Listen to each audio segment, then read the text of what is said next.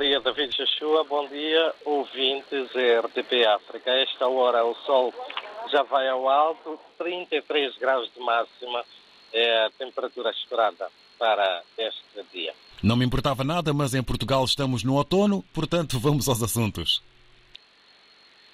A atualidade informativa é certamente dominada pela divulgação dos resultados das eleições autárquicas do dia 11 de outubro.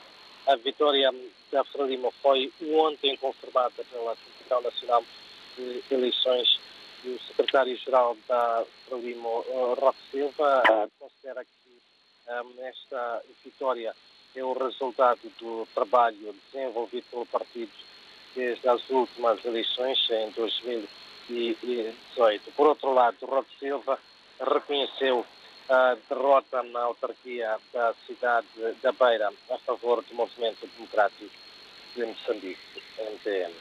Também a delegação política da Renamo, aqui na cidade de Maputo, realiza hoje a caravana vitoriosa do resgate da cidade de Maputo, assim denomina-se o movimento, e em repúdio aos resultados divulgados ontem pela Comissão Nacional de Eleições e que dão vitória a Frelimo, o partido no poder em Moçambique. Também hoje o Movimento Democrático de Moçambique, MPM, outra força política na oposição, que vai pronunciar em conferência de imprensa sobre os resultados proclamados pela Comissão Nacional de Eleições, entre outros uh, assuntos. Portanto, uh, os resultados das eleições autárquicas dominam a, a atualidade informativa nesta sexta-feira.